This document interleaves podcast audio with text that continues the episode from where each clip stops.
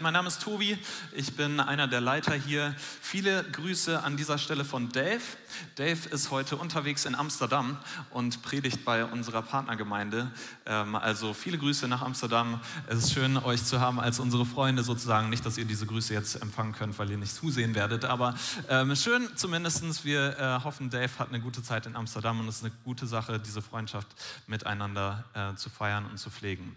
Wir hier in Berlin werden aber unsere unsere Predigtserie weiterführen, beziehungsweise zu Ende führen heute über Wunder. Ich fand diese Predigtserie richtig toll. Es war gut, sich darüber Gedanken zu machen, die Sachen, die Gott tut. Er versorgt, er befreit, er heilt, er beschützt. Sarah und ich, äh, meine Frau, sie ist, äh, habt ihr vielleicht mitbekommen, vor ein paar Wochen ist sie geheilt worden tatsächlich hier im Gottesdienst bei Mosaik von ihrer Glutenintoleranz. Mega cool. Äh, das heißt, äh, wir haben das Wochenende äh, verbracht mit Burgeressen, tatsächlich mit echtem Brot ähm, und richtigen Waffeln und allem Möglichen. Also wir feiern es immer noch und freuen uns. Also ähm, richtig, richtig cool. Also Gott heilt und das ist richtig, richtig, richtig wunderbar. Wir werden uns heute ein weiteres Thema anschauen, eine Sache, weitere Sache, die Gott tut. Bevor wir das aber machen, möchte ich euch jemanden vorstellen. Ich habe sein Bild mitgebracht. Ich hoffe, ihr könnt es sehen. Vielleicht können wir das einblenden. Ah ja, vielleicht kennt ihr ihn, einige von euch zumindest. Dieser Mann trägt den Namen Viktor Lustig. Und Viktor Lustig, lange bevor äh, Spam-E-Mails und Fake News und all den anderen unkreativen Betrugsversuchen, äh, hatte dieser Mensch eine Idee, die ihn wahrscheinlich zum König der Betrüger gemacht hat. Dieser Mann ähm, ist 1890 geboren und er hatte die Idee, den Eiffelturm zu verkaufen. Und ähm, tatsächlich war es so, dass in Paris, äh, in Paris der 1920er Jahren war der Eiffelturm nicht mehr ganz so beliebt, wie er damals war, als er vor 20 oder 30 Jahren zu diesem Zeitpunkt gebaut wurde. Und man hat gesagt, ah, dieser Turm ist irgendwie hässlich, der passt nicht mehr ins Stadtbild, vielleicht können wir den mal verkaufen. Und das waren aber nur Gerüchte, die in der Stadt herumgingen. Und Viktor Lustig hat sich diese Gerüchte zu, äh, zunutze gemacht, hat Einladungen geschickt an sechs Pariser Unternehmen, hat sie in ein Hotel eingeladen und gesagt, hey, ihr habt es ja mitbekommen, der Eiffelturm soll verkauft werden. Ich bin übrigens einer der Offiziellen der Stadt Paris und ähm, dieser Eiffelturm soll verkauft werden. Also Angebote her, äh, wer will ihn haben, so nach dem Motto. Und er ist mit diesen Geschäftsmännern, ist er auf den Eiffelturm gegangen, äh, hat die herumgezeigt, hat sich ein Opfer ausgesucht und gesagt, hier an dich würde ich gerne den Eiffelturm verkaufen. Die haben sich am nächsten Tag, haben die sich getroffen zur Vertragsunterschrift. Um das Ganze noch ein bisschen realistischer zu machen, hat er tatsächlich sogar noch ein Schmiergeld genommen und hat dann ähm, diesem armen Opfer sozusagen den Eiffelturm verhökert für Altmetall. Und als er sich den Scheck hat geben lassen, er war natürlich super froh, ähm, ist abgedampft nach Österreich mit seinem Kumpel. Und als das arme Opfer dann herausgefunden hat, dass er mit nach Strich und Faden über den Tisch gezogen wurde, äh, war er schon über alle Berge heftige Geschichte. Oder man weiß bis heute tatsächlich nicht, wie viel der oder ja, dieser Mann, äh, der Unternehmer, äh, bezahlt hat. Der hat sich einfach zu sehr geschämt und ist damit nie an die Öffentlichkeit gegangen ähm, und hat zumindest nicht gesagt, wie viel er bezahlt hat für den Eiffelturm.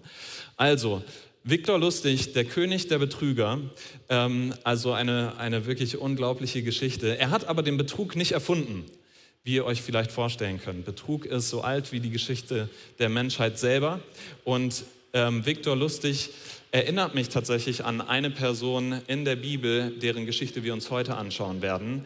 Ähm, und wie ihr euch aber vorstellen könnt, geht es hier nicht darum, wie man der König der Betrüger werden kann. Das möchten wir uns heute nicht anschauen, sondern um eine Geschichte der Versöhnung. Und diese Geschichte finden wir in der zweiten Hälfte des ersten Buchs Mose, äh, also ganz am Anfang der Bibel, erstes Buch. Und den Ausgang der Geschichte findet ihr auf euren Predigtzetteln. Da kommen wir aber ganz, ganz, ganz am Ende erst zu. Wir möchten uns vorher die Vorgeschichte anschauen und ein paar Stationen aus dieser Geschichte herausnehmen und uns anschauen, was können wir denn aus dieser Geschichte lernen über Versöhnung. Also ich werde ein paar Stationen rausnehmen aus dieser Geschichte und dann werden wir gucken, hey, was können wir eigentlich lernen aus dieser Geschichte über Versöhnung. Also ein paar Stationen. Erste Station ist die Notwendigkeit der Versöhnung. Die Geschichte ist im Mittleren Osten, circa 2000 Jahre vor Christus. Wir befinden uns in einer Familie, die ziemlich chaotisch ist, ähm, wo vieles falsch läuft. Wir haben den Vater Isaak, die Mutter Rebekka und zwei sehr verschiedene Brüder, Jakob und Esau. Esau ist der Erstgeborene, der ältere von beiden und ähm, er ist Papas Liebling, sozusagen. Er ist äh, so ein wilder Typ, ähm, behaart, äh, ja, also auf jeden Fall, keine Ahnung, warum ich das jetzt gesagt habe, aber also er ist auf jeden Fall ein starker Jäger, ähm, krasser Typ irgendwie, ist äh, viel auf dem Feld draußen und Papas Liebling. Jakob ist vielleicht eher der jüngere, äh, also er ist der jüngere, aber der eher ruhigere von beiden, ist eher zu Hause. Äh, Rebecca favorisiert ihn, er ist ähm, Rebekkas Liebling. Also von daher schon zwei sehr verschiedene ähm, Standpunkte sozusagen in deren Beziehung. Und die beiden Brüder, deren Beziehung ist vorher schon recht angespannt, aber hier in Kapitel 27 äh, kommt es sozusagen zu dem großen Bruch ähm, die in dieser Beziehung. Ich habe das äh, hier mitgebracht, ihr solltet das mitlesen können. 1. Mose 27, Verse 1 bis 4. Isaak war alt geworden und konnte nichts mehr sehen. Da rief er Esau, seinen älteren Sohn, zu sich und sagte ihm, mein Sohn, ja Vater, antwortete Esau, ich bin nun alt geworden, sagte Isaac, und ich weiß nicht, wie lange ich noch zu leben habe. Nimm deinen Bogen, den Köcher und ein paar Pfeile und geh hinaus aufs Feld, um mir ein Stück Wild zu jagen. Bereite es zu, wie ich es gern mag, und bring es mir, damit ich es essen kann. Dann will ich dich segnen, bevor ich sterbe. Hier beginnt also äh, das Drama, der nächste Akt sozusagen äh, dieses Dramas. Und äh, für unsere Ohren ist es ziemlich befremdlich. Wie gesagt, wir befinden uns im Nahen Osten zur Zeit der Patriarchen. Dieser Segen, von dem Isaak hier spricht, ist aber nicht einfach irgendein gewöhnlicher Segen, wie jeder Vater oder jeder Elternteil es vielleicht seinem nächsten Kind irgendwie zuteil werden lassen sollte, sondern hier geht es um diesen einen speziellen Segen, den den Isaak selber empfangen hat von seinem Vater Abraham. Ihr erinnert euch vielleicht an die Geschichte, Gott sagt zu Abraham, ich werde dich und deine Nachkommen so zahlreich machen wie der Sand am Meer. Um diesen Segen geht es. Und ähm, es ist also ein außergewöhnlicher Segen, etwas so wie so ein prophetischer Akt, der hier stattfinden soll. Und Isaak sagt, hier diesen Segen, den möchte ich geben. Es geht hier nicht einfach nur um den Reichtum oder um das Erbe oder sowas, darum sicherlich auch, aber es geht um diesen speziellen geistlichen Segen, den Isaak hier empfangen soll, äh, den Esau hier empfangen soll. Ähm, und wenn du jetzt die ganzen Details davon nicht ganz so verstehst, nicht so schlimm, darum kümmern wir uns heute nicht. Ähm, stell dir vielleicht vor, irgendwie, dein Vater hat eine Eigentumswohnung in Mitte ähm, und will sie irgendwie, äh, sagt, ich bin irgendwie ein bisschen blind geworden, ich weiß nicht genau, wie lange ich lebe. Ähm, beste Lage, ruhig, Dachterrasse, klimatisiert, ähm, so das aller, allerbeste, was es auf dem Markt gibt und noch viel, viel besser. Ähm, das möchte ich dir jetzt geben. Ähm, und er sagt so nach dem Motto, hier Vertragsunterschrift ist in ein paar Stunden, geh nochmal ruh dich aus oder also hol dir einen Stift oder was auch immer. Ähm, und so, das ist, das ist die Geschichte, nur noch tausendmal krasser. So, also das ist sozusagen ähm, das, worum es geht. Esau macht sich also auf den Weg, das Wild zu jagen. Und Rebekka, seine Mutter, kriegt die ganze Geschichte aber mit und will natürlich nicht, dass Esau halt diesen Segen bekommt, sondern sie möchte, dass Isaak, ihr Lieblingssohn, diesen Segen kriegt. Und sie warnt ihn also vor, sie denkt sich eine List aus, Jakob verkleidet sich, er geht rein zu seinem Vater Isaak, verstellt seine Stimme und sagt, hey Vater, ich bin's. So, nimm mich, ich bin sicherlich Esau und der Vater Isaak ist irgendwie, irgendwas stimmt hier nicht. Aber am Ende bekommt Isaak ähm, tatsächlich, also beziehungsweise Jakob kriegt den Segen. Und er ist nun der Erbe, er hat den Segen seines Vaters, auch dieses Versprechen, von dem ich gesprochen habe, den Segen, äh, den äh, Isaak weiterführen, weitergeben wollte, zu dem Erstgeborenen eigentlich. Also er bekommt die Eigentumswohnung in Mitte. Also, ähm, Esau ist natürlich komplett außer sich, als er das erfährt. Ähm, er geht zu seinem Vater, ähm, nichts ahnend, und erfährt dort, hier hat der Segen schon äh, stattgefunden, das ist schon weitergegeben worden. Ach, du warst es gar nicht, na, dann war es dein Bruder. So, also komplett verrückte Geschichte. Ähm, und zu diesem Zeitpunkt sagt Esau quasi, Vater, gibt es nicht irgendeine andere Möglichkeit? Gibt es nicht einen zweiten Segen? Kannst du mir nicht doch irgendwas noch davon geben? Kann man das nicht irgendwie zurück, äh, zurückhandeln oder irgendwie das rückgängig machen? Aber was passiert ist, ist passiert. Jakob hat seinen Bruder Esau um den Segen gebracht. Er hat seinen Vater belogen und betrogen und ist dadurch sozusagen zum Erbe geworden, diesen Segens.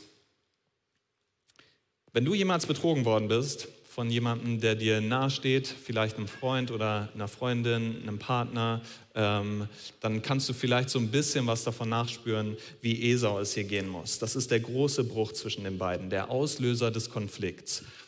Und das ist klar, ohne einen Konflikt bräuchte es keine Versöhnung, richtig? Es braucht immer einen Konflikt. Und Konflikte kennen wir alle, ob jetzt mit Arbeitskollegen, in der Familie, Freunde, Bekannte, irgendwelche Menschen, die uns nahestehen. Konflikt gehört leider zum Leben dazu. Keiner von uns mag sie, aber irgendwie gehören sie dazu. Und ähm, wir wollen uns heute so ein bisschen anschauen, was können wir denn machen in diesen Konflikten? Wie kann denn ähm, Versöhnung stattfinden? Versöhnung, wenn ihr es schon mal erlebt habt, ist eine wunderbare Sache. Ist toll, wenn sie passiert, aber gleichzeitig ist es super schwierig. Der Prozess dorthin kann manchmal sehr schmerzhaft und langwierig sein. Und gerade weil es so schmerzhaft ist, ist es immer ein Wunder, wenn es passiert. Wenn Versöhnung passiert, ist es immer ein Wunder. Versöhnung ist der Prozess, aus dem, in dem aus Trennung, Schmerz und Zerbrochenheit wieder Heilung, Ganzheit, Vergebung und Einheit wird. Ich sage das nochmal. Es ist der Prozess, in dem aus Trennung, Schmerz und Zerbrochenheit wieder Heilung, Ganzheit, Vergebung und Einheit wird. Wir schließen wieder, wieder Frieden, wir vertragen uns wieder miteinander, wir können uns wieder in die Augen sehen, wir können es wieder vertragen, miteinander Zeit zu verbringen. Das, was uns getrennt hat, ist ausgeräumt worden. Und viele von uns haben sicherlich die Sehnsucht danach, das in unseren Beziehungen zu sehen, aber manchmal wissen wir irgendwie gar nicht, hey, wieso, wo sollen wir denn starten? wo sollen wir denn anfangen? Ich weiß gar nicht irgendwie, was ich machen soll, um Versöhnung mit dieser Person zu suchen. Und das möchten wir uns heute anschauen. Ich gebe euch eine kleine Vorwarnung. Ähm, es ist sehr praktisch. Also wir werden sozusagen sehr praktisch werden, äh, ein paar Schritte durchgehen und ein paar Elemente anschauen, was wir sozusagen wirklich praktisch machen können, um Versöhnung mit ähm, anderen Menschen zu suchen. Also, das war die Notwendigkeit der Versöhnung. Die Notwendigkeit besteht logischerweise darin, dass es Konflikte nun mal gibt in unserem Leben und die wollen gelöst werden. Zu meinem zweiten Punkt, die Vorbereitung auf Versöhnung. Was können wir machen, bevor wir dieser Person begegnen, bevor wir den Kontakt machen, äh, bevor wir, ähm, weiß ich nicht, einen Brief schreiben oder anrufen oder uns treffen? Was können wir praktisch tun? Hier sind vier Elemente, vier Stück, die zu einer guten Vorbereitung führen zu Versöhnung. Die erste Sache ist Vergebung. Versöhnung startet mit Vergebung. Wir haben in der Bruchstellenserie haben wir ein bisschen darüber gesprochen über Vergebung. Ähm, da kann ich jetzt nicht ins allerkleinste Detail sozusagen durchgehen. Äh, nur hier eine kurze Zusammenfassung. Wir schauen wieder auf unsere Geschichte, wie es weitergeht. Esau, als er von diesem Betrug erfährt, schwört sich, dass er seinen Bruder umbringen wird. Sobald mein Vater unter der Erde liegt, werde ich dich töten, Jakob. Also, sieh zu, wenn du noch irgendwie leben willst, such das Weite. So, das zumindest hat er gemacht. Jakob ist danach geflohen, weil sein Bruder ihn umbringen wollte. Und das ist ein Gedanke, den wir gut nachvollziehen können, oder? Also zumindest, wenn auch nicht unbedingt Mordspläne, aber wenn uns jemand verletzt hat, wollen wir es dieser Person heimzahlen. Das ist das, was ganz häufig irgendwie die erste Reaktion ist. Wir wollen uns rächen, wir wollen das gerade biegen.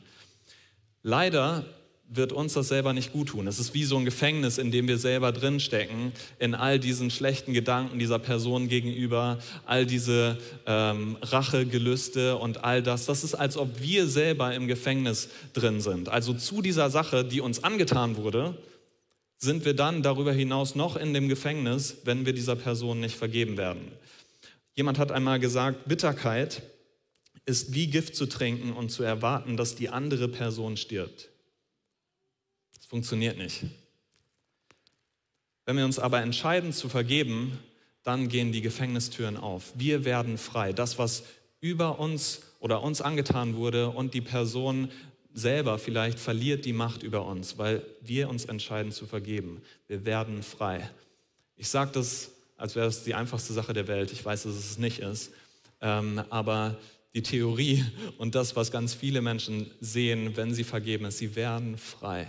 Die Gefängnistüren öffnen sich, wenn wir vergeben. Das heißt nicht, dass zu schmälern, was passiert ist oder darüber hinwegzusehen. Äh, nein, wir können die volle Schwere der Schuld anerkennen, dessen, was uns angetan wurde, und dennoch können wir vergeben.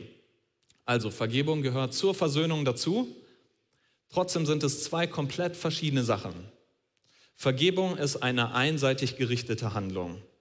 Ich kann jemandem vergeben, ohne dass die Person das überhaupt weiß, ohne dass sie es merkt, ohne dass, sie, ähm, dass ich den Kontakt habe zu dieser Person. Es ist eine einseitige Handlung. Das heißt, es braucht keine Aussprache, es braucht auch keine Versöhnung. Ich kann mit der Person, ich kann dieser Person vergeben, ohne mit ihr versöhnt zu sein. Diese Person hat keine Macht über mich. Ich kann einfach meinerseits vergeben ohne dass ich auf die Antwort oder irgendetwas von dieser Person überhaupt abhängig bin. Anders ist es aber bei der Versöhnung. Versöhnung ist eine beidseitige Sache. Versöhnung ähm, ist der beidseitige Wille und die Aktion, miteinander Schritte zu gehen zur Heilung, zur Vergebung, ähm, sich wieder in die Augen zu schauen ähm, und miteinander weiterzugehen. Das ist das beidseitige Einverständnis. Ihr seht den Unterschied. Also Vergebung ist eine einseitig gerichtete Handlung und Versöhnung, dazu braucht es immer zwei Menschen. Das bedeutet aber auch, wenn eine Person das nicht wünscht, Versöhnung kann sie nicht stattfinden. Denn es braucht immer beide dazu, anders als bei der Vergebung. Also, Versöhnung startet mit Vergebung. Das ist die eine Sache zur Vorbereitung auf Versöhnung. Die zweite Sache ist Initiative. Wir gehen weiter zurück in unserer Geschichte, schauen, was passiert. Jakob ähm, erfährt also von den Mordplänen seines Bruders. Er flieht zu seinem Bruder, äh, zu seinem Onkel Laban. Und dort lässt er sich nieder, äh, er gründet eine Familie, wird recht reich und wir drehen die Uhr jetzt einfach mal schnell 20 Jahre weiter. Also dort äh, hält er sich für 20 Jahre auf, äh, wird recht reich und in diesen 20 Jahren wird aber die Beziehung zwischen Laban und Jakob recht kompliziert. Die war immer schon kompliziert, aber ähm, es wird immer komplizierter, weil Jakob quasi einflussreicher und größer wird. Ähm, und Gott spricht an einem Tag dann zu Jakob und sagt, Jakob, geh zurück zu, in das Land deines Vaters. Ich will dich segnen, ich werde bei dir sein, aber geh zurück. Und äh, Jakob macht genau das, er plant genau das, zurückzugehen in das Land seines Vaters. Aber damit wird die ganze Frage wieder so, äh, so drängend. Was ist jetzt mit Esau? Letztes Mal, als wir uns gesehen haben, hat, wollte der mich umbringen. Der hat das nicht vergessen. Okay, es sind 20 Jahre ins Land gegangen, aber das ist immer noch da. Der hat das nicht vergessen. Wenn ich in seine Nähe komme, der wird mich umbringen. Trotzdem ergreift er die Initiative. Er macht den ersten Schritt, er nimmt den Kontakt auf, er sendet Boten zu seinem Bruder Esau um den Kontakt aufzunehmen. Also eine Einladung an uns, Initiative zu ergreifen, Kontakt zu, herzustellen, den ersten Schritt zu machen und dabei nicht 20 Jahre zu warten.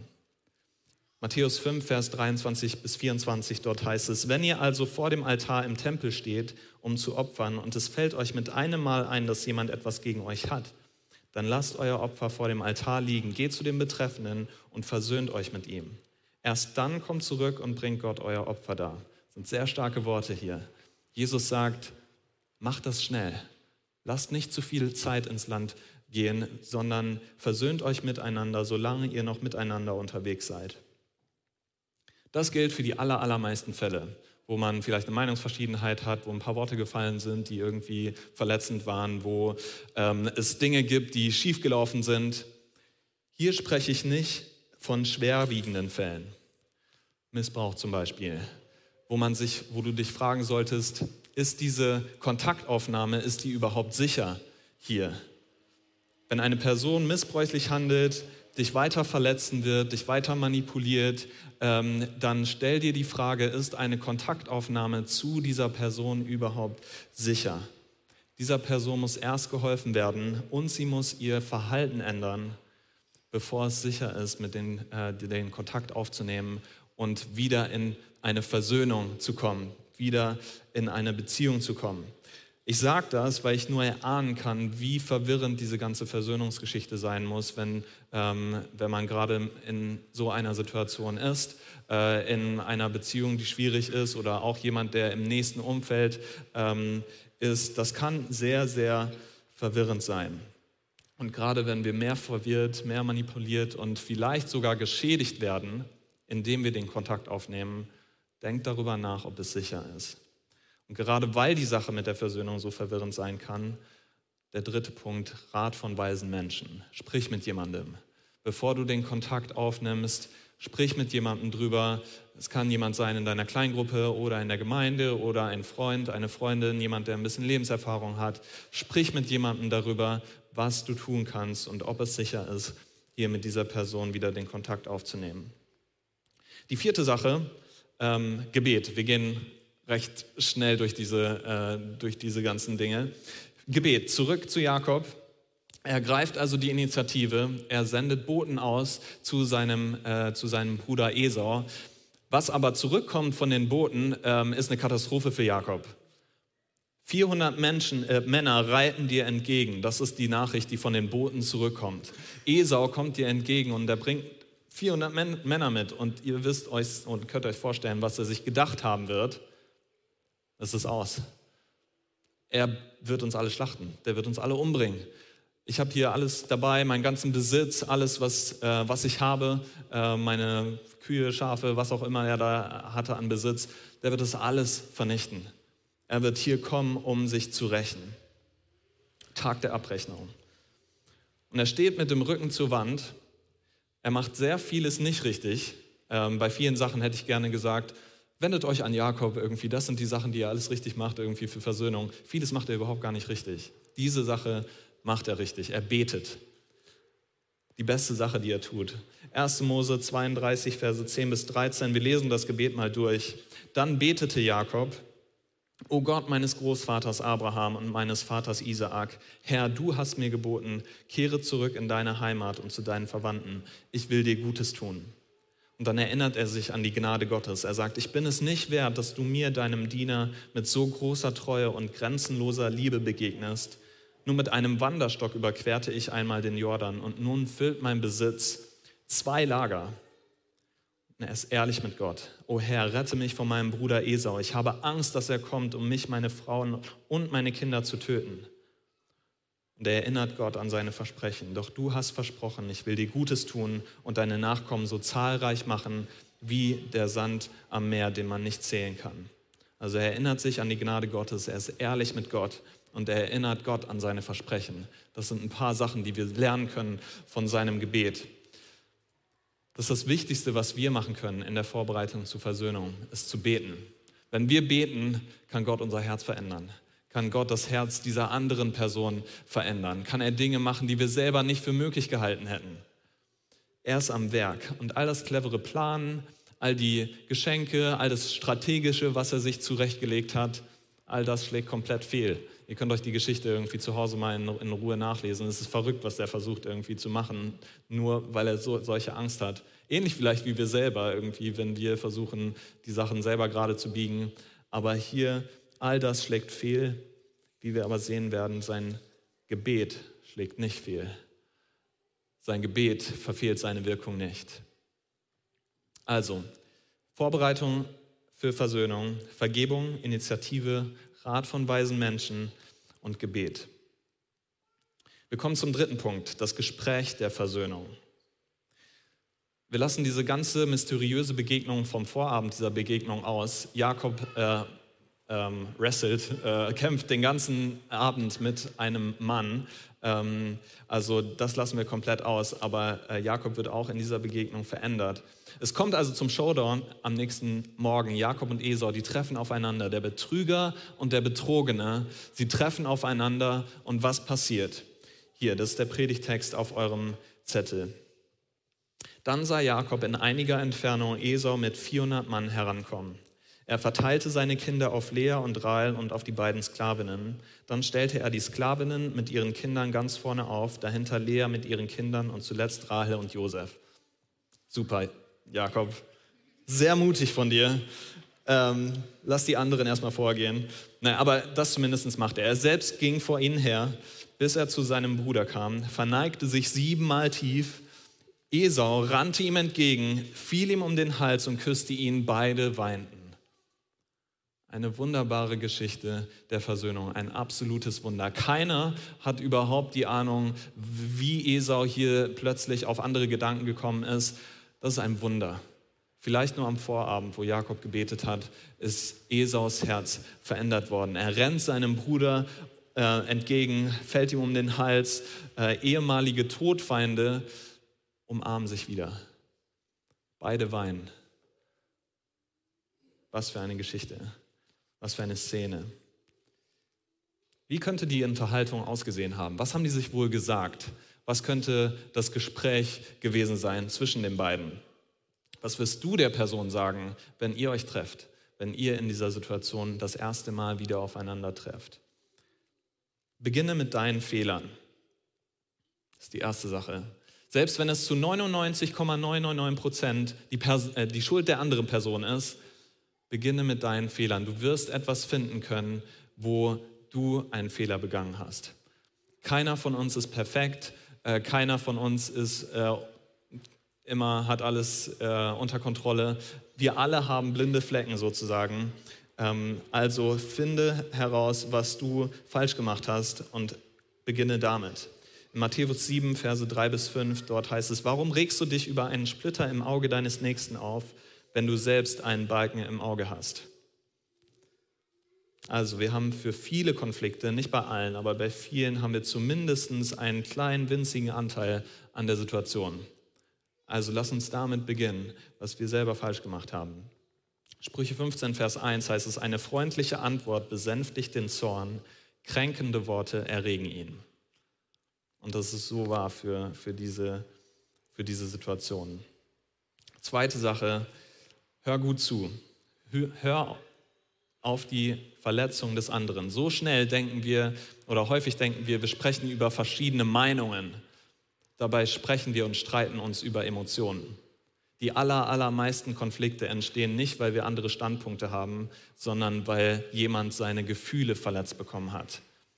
Also lasst uns zuhören und herausfinden, was sind das für Gefühle, die hier verletzt worden sind.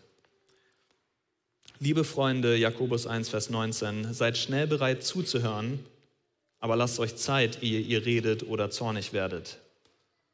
Und das fällt manchmal sehr schwer, oder? Wir würden am liebsten einsteigen mit, wie konntest du nur? Oder was soll das Ganze?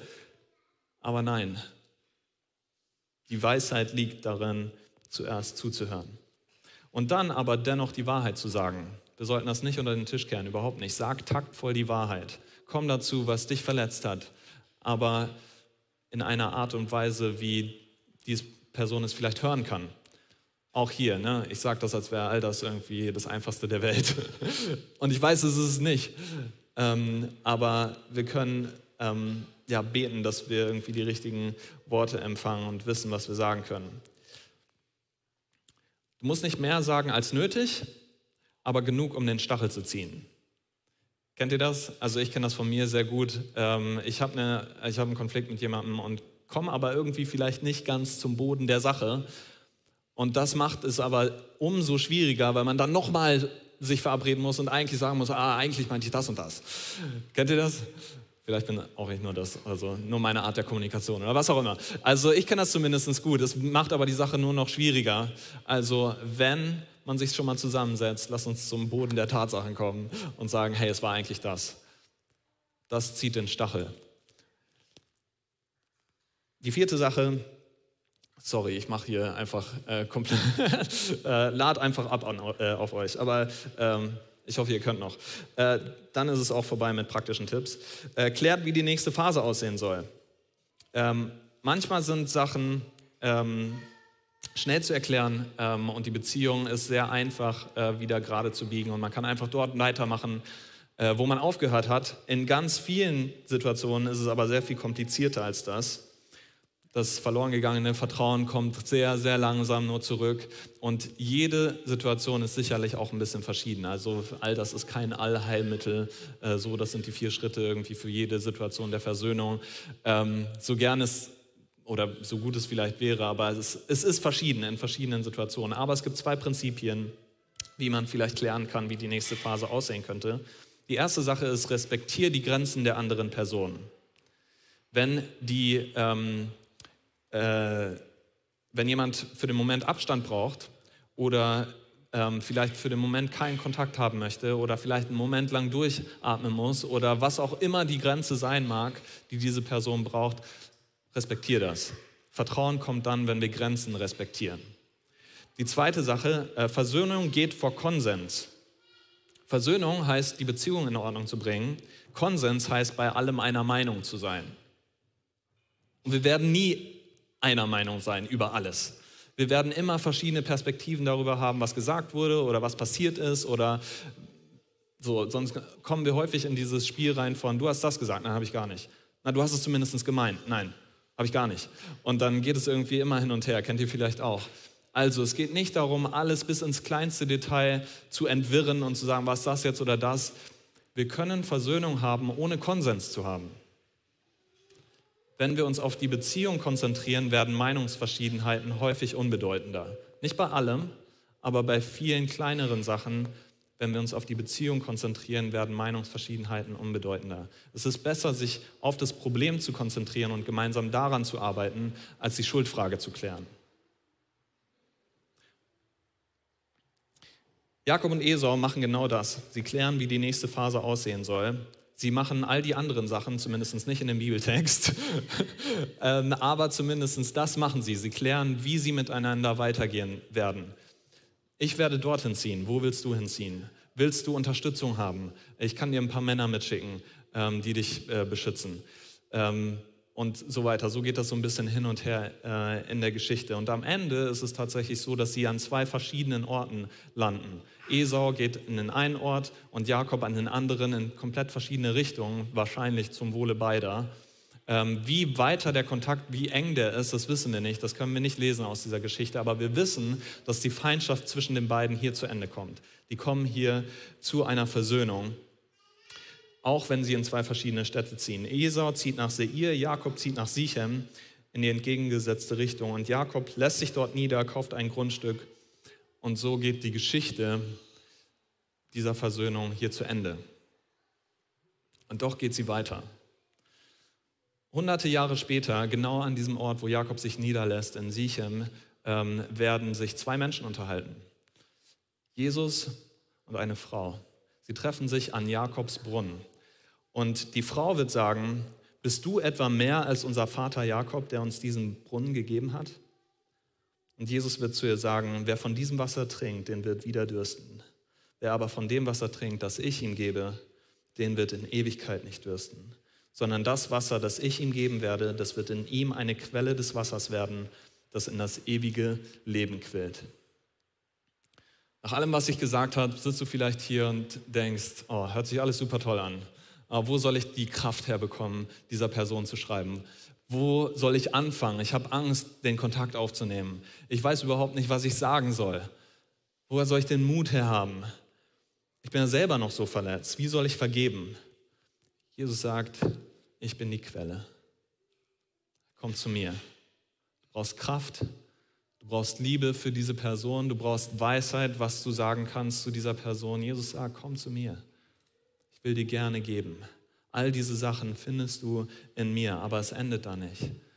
Geht weiter. Wer aber von dem Wasser trinkt, das ich ihm gebe, den wird in Ewigkeit nicht dürsten. Die Geschichte der Versöhnung, die wir uns hier angeschaut haben zwischen Jakob und Esau, so wunderbar sie auch ist, sie deutet auf eine Versöhnung hin, die größer ist, die besser ist, die kompletter ist als die, die wir zwischen Menschen je erfahren werden.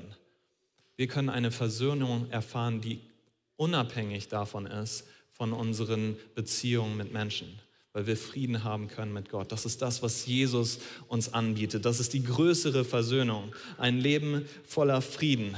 Die Quelle selber. Wasser, das in uns zu einer Quelle lebendigen Wassers wird und bis ins ewige Leben hineinfließt. Das ist das Angebot von Jesus für jeden von uns hier. Und das ist die vierte, der vierte Punkt, die Nachricht der Versöhnung. Selbst wenn du dich bei Jakob wiederfindest, wenn du die Person bist, die schuldig geworden ist, wenn du die Person bist, die betrogen hat und gelogen hat und jemanden verletzt hat, willkommen im Club. Das sind wir alle. Keiner von uns hat jemals ein perfektes Leben geführt. Niemand von uns hat immer alles richtig gemacht. Niemand von uns ist perfekt. Wir alle haben auf die eine oder andere Weise gesündigt, gelogen, betrogen, das Gesetz gebrochen. Such dir was aus. So wie Jakob auch müssen wir die Folgen davon tragen. Und das ist eine, äh, eine zerbrochene Beziehung.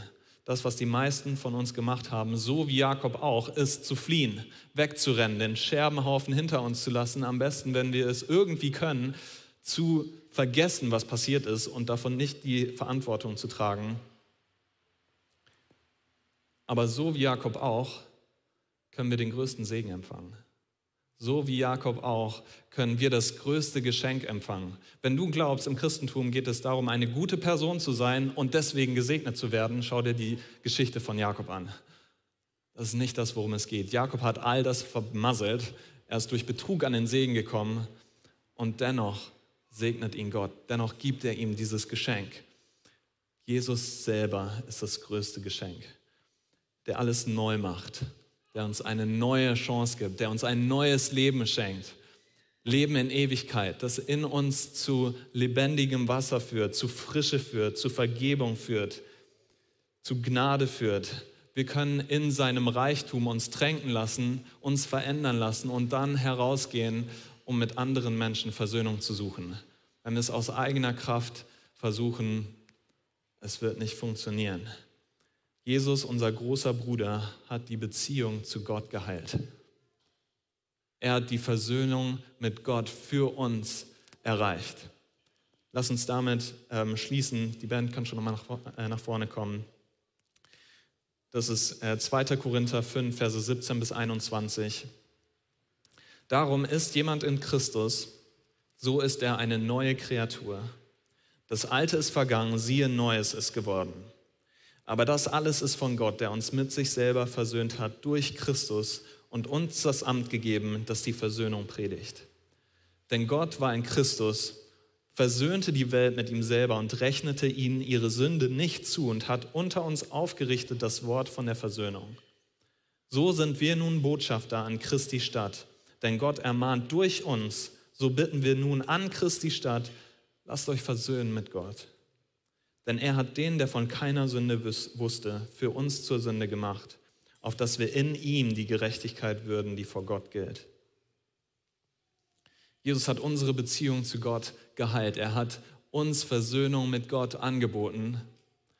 Das bedeutet, jedes Mal, wenn wir Schritte der Versöhnung gehen mit anderen Menschen, weisen wir auf eine Versöhnung hin, die größer ist. Weisen wir auf diese wunderbare Versöhnung hin, die wir selber empfangen haben von Gott selber.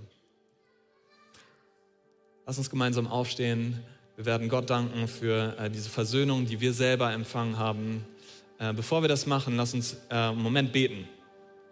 Vater, ich danke dir für dieses Angebot der Versöhnung, das du uns machst, jedem Einzelnen von uns heute. Danke für deinen Sohn Jesus Christus, den du am Kreuz ähm, geopfert hast, damit wir in Frieden leben können mit Gott, dass wir eine neue Chance bekommen können, dass wir ein neues Leben bekommen können, dass das Alte vergangen ist. Und ich bete für die Person hier, die ähm, im Moment keinen Frieden mit Gott spürt. Sei es, weil ähm, sie noch nicht entschieden hat, sich ähm, ja, äh, dir äh, die Versöhnung in Anspruch zu nehmen, oder weil es dort Dinge gibt in unserem Herzen, ähm, die unversöhnt sind mit einer anderen Person. Wenn du das bist und ähm, Gott noch nie, ähm, ja, noch nie eine Vergebung von Gott in Anspruch genommen hast, will ich für dich beten. Ich bete dafür, Gott, dass du in das Herz dieser Person jetzt hineinkommst. Bitte dich durch die Kraft des Heiligen Geistes, dass du jetzt wirkst bete dafür, dass diese Person sagen kann, Gott, es tut mir leid. Ich habe dir den Rücken gekehrt, ich bin in ein anderes, äh, fremdes Land gegangen, habe versucht, mein Glück woanders zu suchen, nicht bei dir. Und ich habe ähm, vermasselt. Bitte komm und hilf mir, komm in mein Herz jetzt in diesem Moment. Bete für die Personen hier in dem Raum, die gerade an eine Beziehung denken müssen, die äh, unversöhnt ist, die gebrochen ist. Ich bete für Weisheit für den nächsten Schritt. Bete dafür, dass du hier kommst mit Kraft und Hilfe, dass sie wissen, wie sie Kontakt machen können, dass sie wissen, was zu sagen ist, dass du Mut schenkst für diese Begegnung, Dinge aus der Welt zu schaffen. Bete dafür, dass du hier ein Wunder tust, dass du das Herz der anderen Person veränderst, dass wenn es zu der Begegnung kommt, dass hier tatsächlich eine Situation der Versöhnung stattfindet wo man gemeinsam wieder Schritte der Heilung gehen kann. Im Namen von Jesus. Amen.